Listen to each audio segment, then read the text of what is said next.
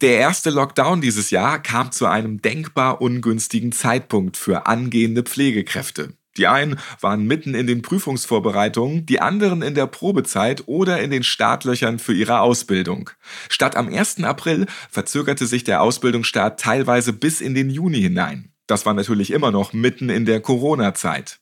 In dieser Folge wollen wir uns deshalb anschauen, wie die Azubis ihren Alltag während der Pandemie meistern, welchen Herausforderungen sie begegnen und auch, was sie Positives aus dieser Ausnahmesituation mitnehmen. Außerdem schauen wir auf die Schulen. Für sie kam die Umstellung auf digitale Lernangebote oft überraschend.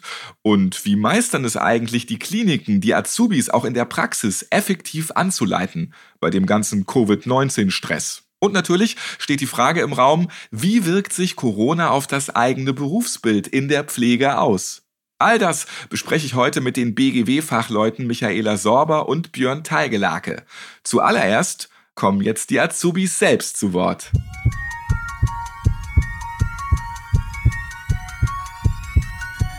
Herzschlag für ein gesundes Berufsleben. Der BGW-Podcast.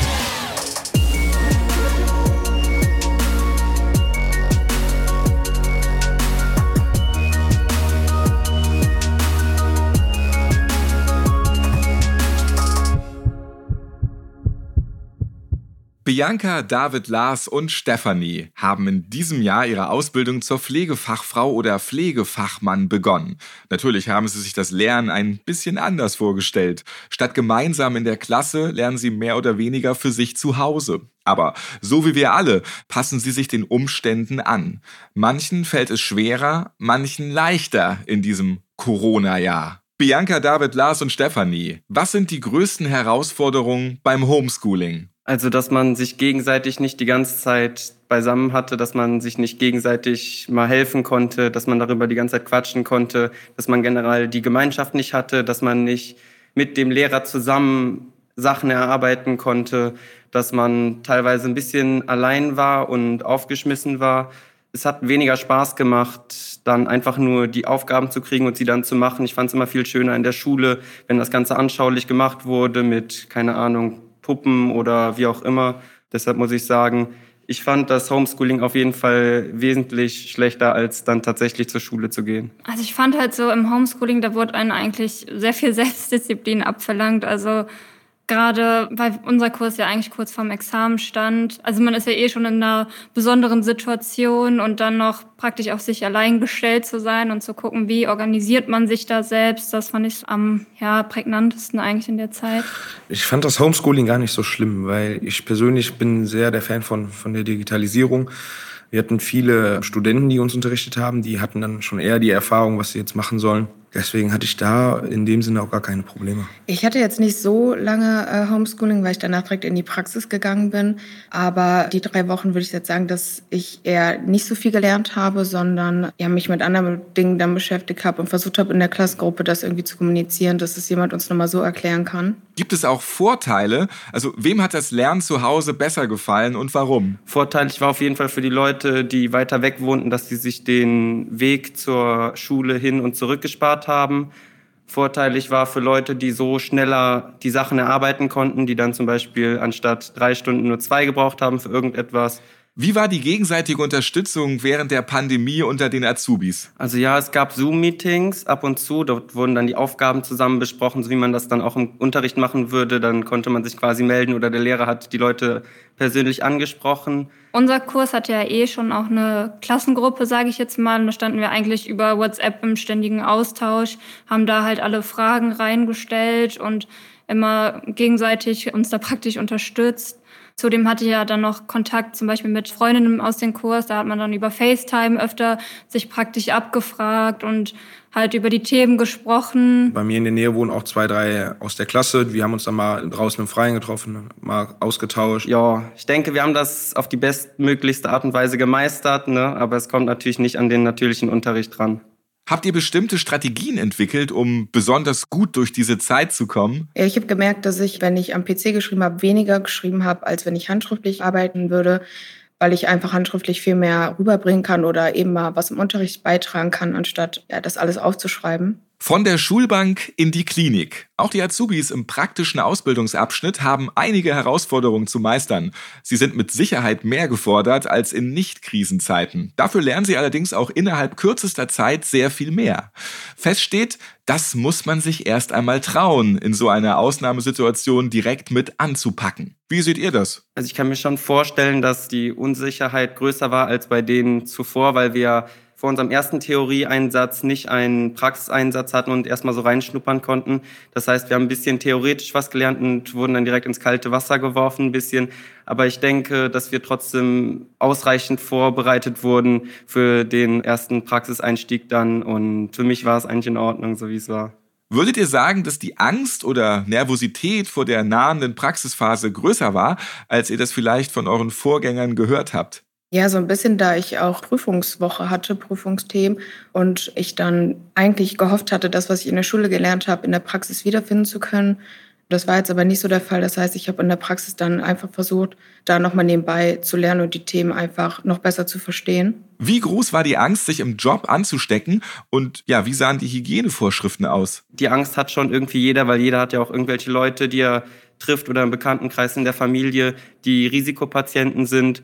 Und so war die Gefahr, also die Angst davor auch schon vorhanden. Da waren auf jeden Fall Unsicherheiten. Ja. Man sieht das ja nicht, also ist ja praktisch unsichtbar, deswegen kann man ja, man sieht ja keinen an, hat er das vielleicht schon oder deswegen hat man natürlich noch mal ein bisschen mehr darauf geachtet, dass man sich die Hände mehrmals desinfiziert, die Hände wäscht und vielleicht, also man war so, denke ich, so ein bisschen auch penibler in dieser ganzen Hygienesache. Musstet ihr Hilfstätigkeiten übernehmen, die eigentlich gar nicht vorgesehen waren? Ich war tatsächlich auch auf der Corona-Station eingesetzt und äh, da war wirklich ganz wenig Personal, weil es eben die Anfangszeit war und äh, da hat man ähm, Essen mit reingebracht, auch abgeräumt, die ganzen Müllsäcke speziell verpackt, die versucht rauszubringen. Dann war einer immer Springer, der da durchs Haus gelaufen ist, weil nicht alle mit den gleichen Kasachs laufen durften. Wie habt ihr den Austausch mit Patienten und Besuchern empfunden? Also, dass weniger Besucher kommen durften, das hat bestimmt etwas Ruhe in den Alltag gebracht, aber auch mehr Fragen auf Seiten der Besucher aufgeworfen. Also das hat Vorteile und Nachteile. Ich sag mal, der Vorteil für uns Pflegende ist, es sind weniger Angehörige da, die einem zwischen der Arbeit die ganze Zeit Fragen stellen etc. Das heißt, man hat ein bisschen mehr Zeit, aber es ist trotzdem dann auch irgendwie schade für die Patienten, die dann nicht ihre Angehörigen haben, die sie besuchen können, die ihnen mentale Unterstützung geben. Das heißt, die Leute fühlen sich quasi wie so eine Art Knast. Ne? Man hat natürlich versucht, mehr vielleicht im Zimmer zu sein, mit den Patienten mehr Gespräche zu führen, so ein bisschen mehr noch für die Leute halt auch da zu sein, hat auch ein bisschen vielleicht die Angst zu nehmen, weil die dann je nachdem ja auch nicht wussten, was ist jetzt eigentlich los? Aber es gab auch den einen oder anderen Patienten, der sich sehr gefreut hat, dass es mal keinen Besuch im Krankenhaus geben darf, da sie auch mal sich erholen können. Weil die sagten, dann kommt Oma, Opa, die Frau kommt, die Kinder kommen, dann sind die gerade weg, man kann sich zur Ruhe geben ins Bett und dann kommen aber vom Bettnachbar schon die Angehörigen. Also viele waren auch sehr zufrieden, mal mit dieser Situation sagen zu können, nee, kommt mal lieber nicht und irgendwann dann halt, ihr dürft nicht mehr kommen. Hat euch die Pandemie an eurer Berufswahl zweifeln lassen oder vielleicht sogar darin bestärkt? Äh, nee, gar nicht. Mich hat das eher noch bestärkt, weil ich eben gesehen habe, dass ich viel näher an den Menschen bin und denen auch nochmal irgendwie Zuspruch geben kann, dass alles wieder gut wird und dass wir das Beste daraus machen und dass wir jetzt alle eigentlich an einem Strang ziehen müssen und das hat einfach nochmal das gezeigt, dass ich äh, das Richtige gewählt habe. Es hat jetzt wieder gezeigt, dass die Pflege schon für mich der Beruf ist, den ich machen möchte. Und die Pandemie zeigt, dass man an einem Strang ziehen muss in der Pflege und nicht gegeneinander arbeiten kann. Dass man mal sieht, was Pflegekräfte eigentlich Tag für Tag leisten und welche Verantwortung da eigentlich hintersteht und welche vielleicht auch psychische und physische Belastung dieser Beruf mit sich bringt und dass da eigentlich weitaus mehr zugehört, als vielleicht nur Schutzhosen zu wechseln oder weiß ich nicht was. Also einer, der sich jetzt entscheiden sollte, in der Pflege anzufangen, sollte definitiv keine Angst haben. Vor Corona hatten wir auch die ein oder andere infektiöse Krankheit und nur jetzt dadurch, dass wir einen neuen Virus haben, der aktuell noch sehr unerforscht ist, heißt es ja nicht, dass die Pflege ein gefährlicher Beruf ist. Vielen Dank an alle Azubis, vielen Dank an Bianca, David, Lars und Stephanie. Schön, dass ihr uns eure Gedanken mitgeteilt habt.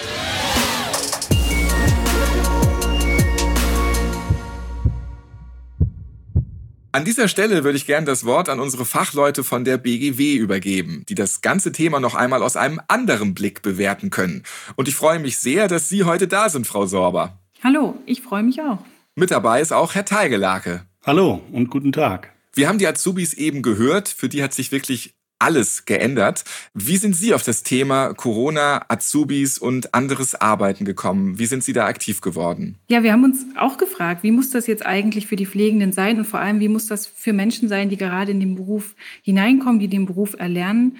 Und da wir aus unserer Perspektive das gar nicht so genau wissen können, haben wir gedacht, okay, wir möchten eigentlich gerne ins Gespräch kommen mit den Menschen, die es auch tatsächlich betrifft und haben dann verschiedene Gesprächsrunden mit Auszubildenden in der Pflege veranstaltet und einfach mal gehört, was sagen die uns denn dazu?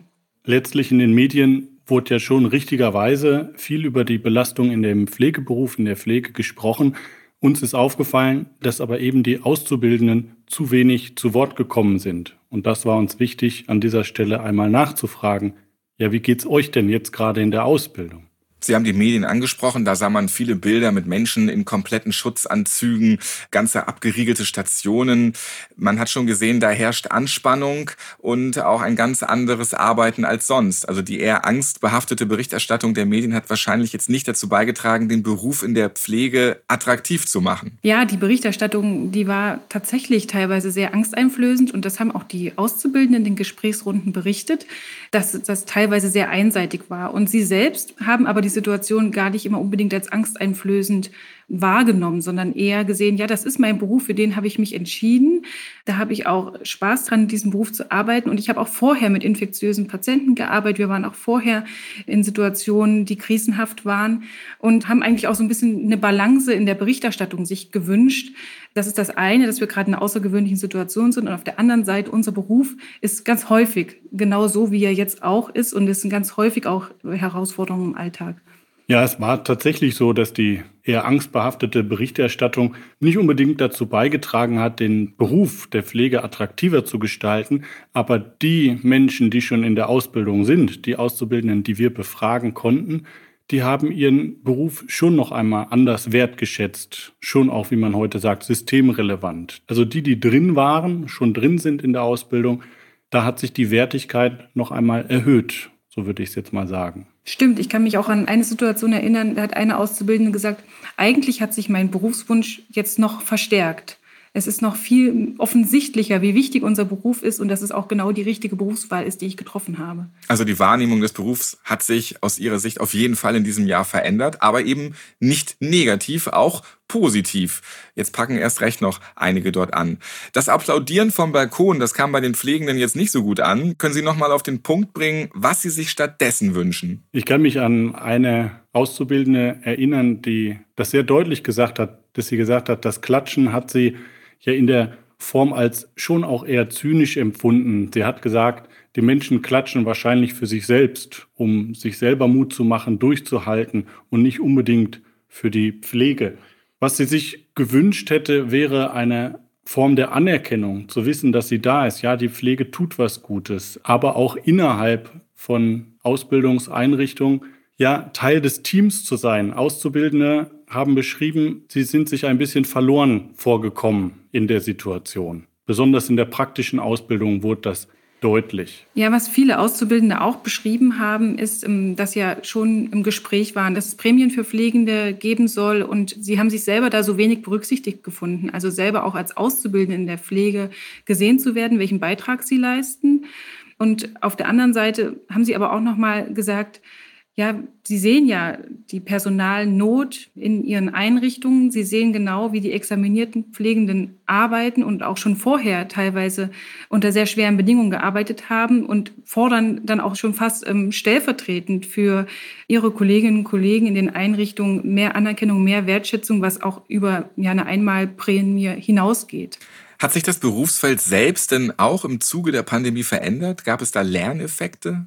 Es gab eine Menge Lerneffekte. Voranstellen möchte ich aber erstmal den Lerneffekt für uns. Wir haben hier am Anfang gedacht, oh Gott, die armen Auszubildenden, die haben jetzt Angst, in so einer Pandemiesituation zur Arbeit zu gehen. Und als wir mit den Auszubildenden gesprochen haben, war das Gegenteil der Fall. Es war für sie selbstverständlich, zur Arbeit zu gehen, mit infektiösen Patienten zu arbeiten. Die Auszubildenden selbst, die haben ja wirklich eher betont, dass sich der Beruf für sie, das Berufsbild, für sie nicht so sehr verändert hat, sondern eigentlich in dieser Krise noch viel deutlicher geworden ist, was auch den Beruf ausmacht.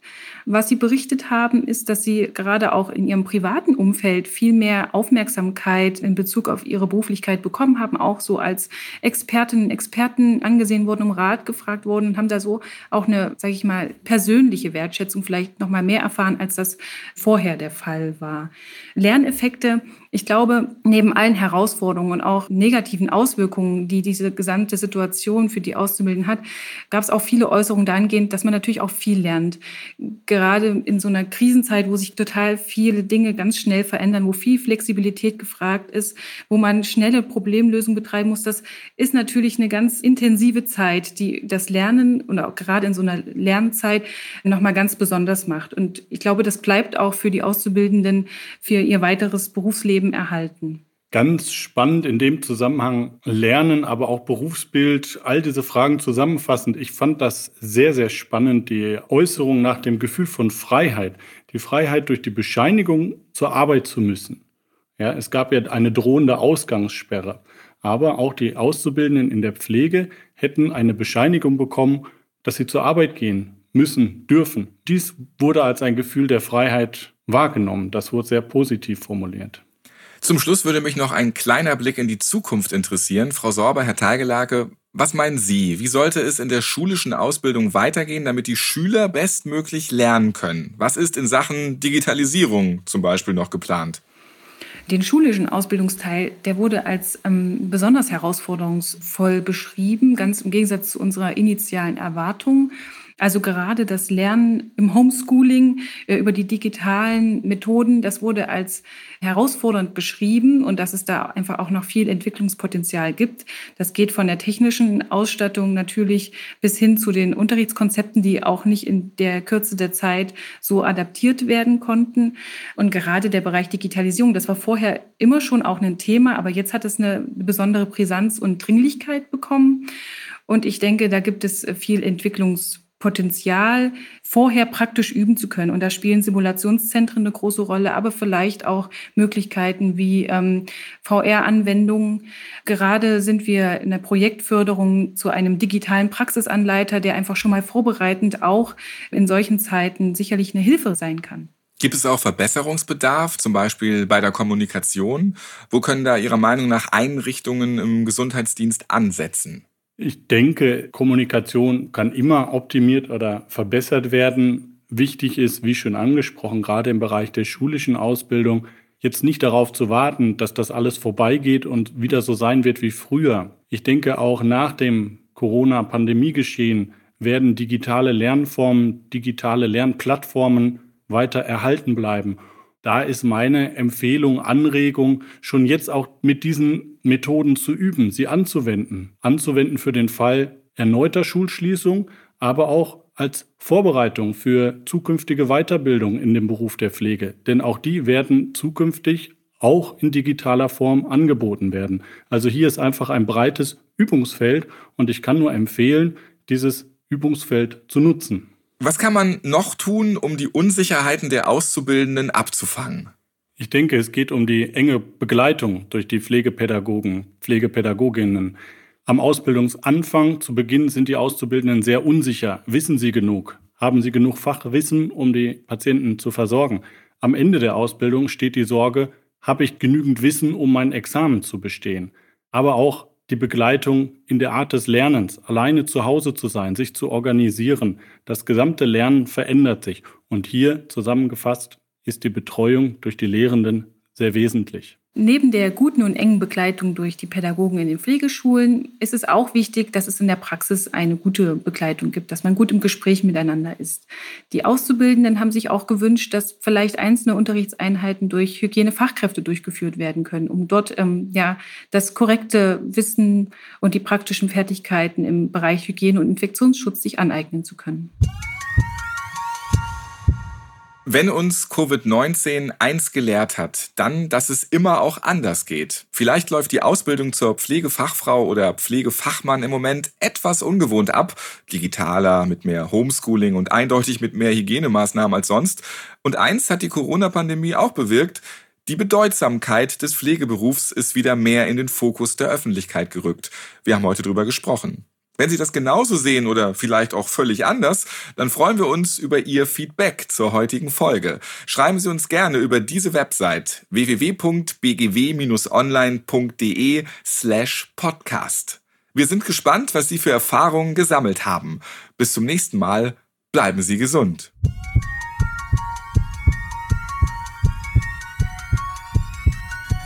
Herzschlag für ein gesundes Berufsleben. Der BGW-Podcast.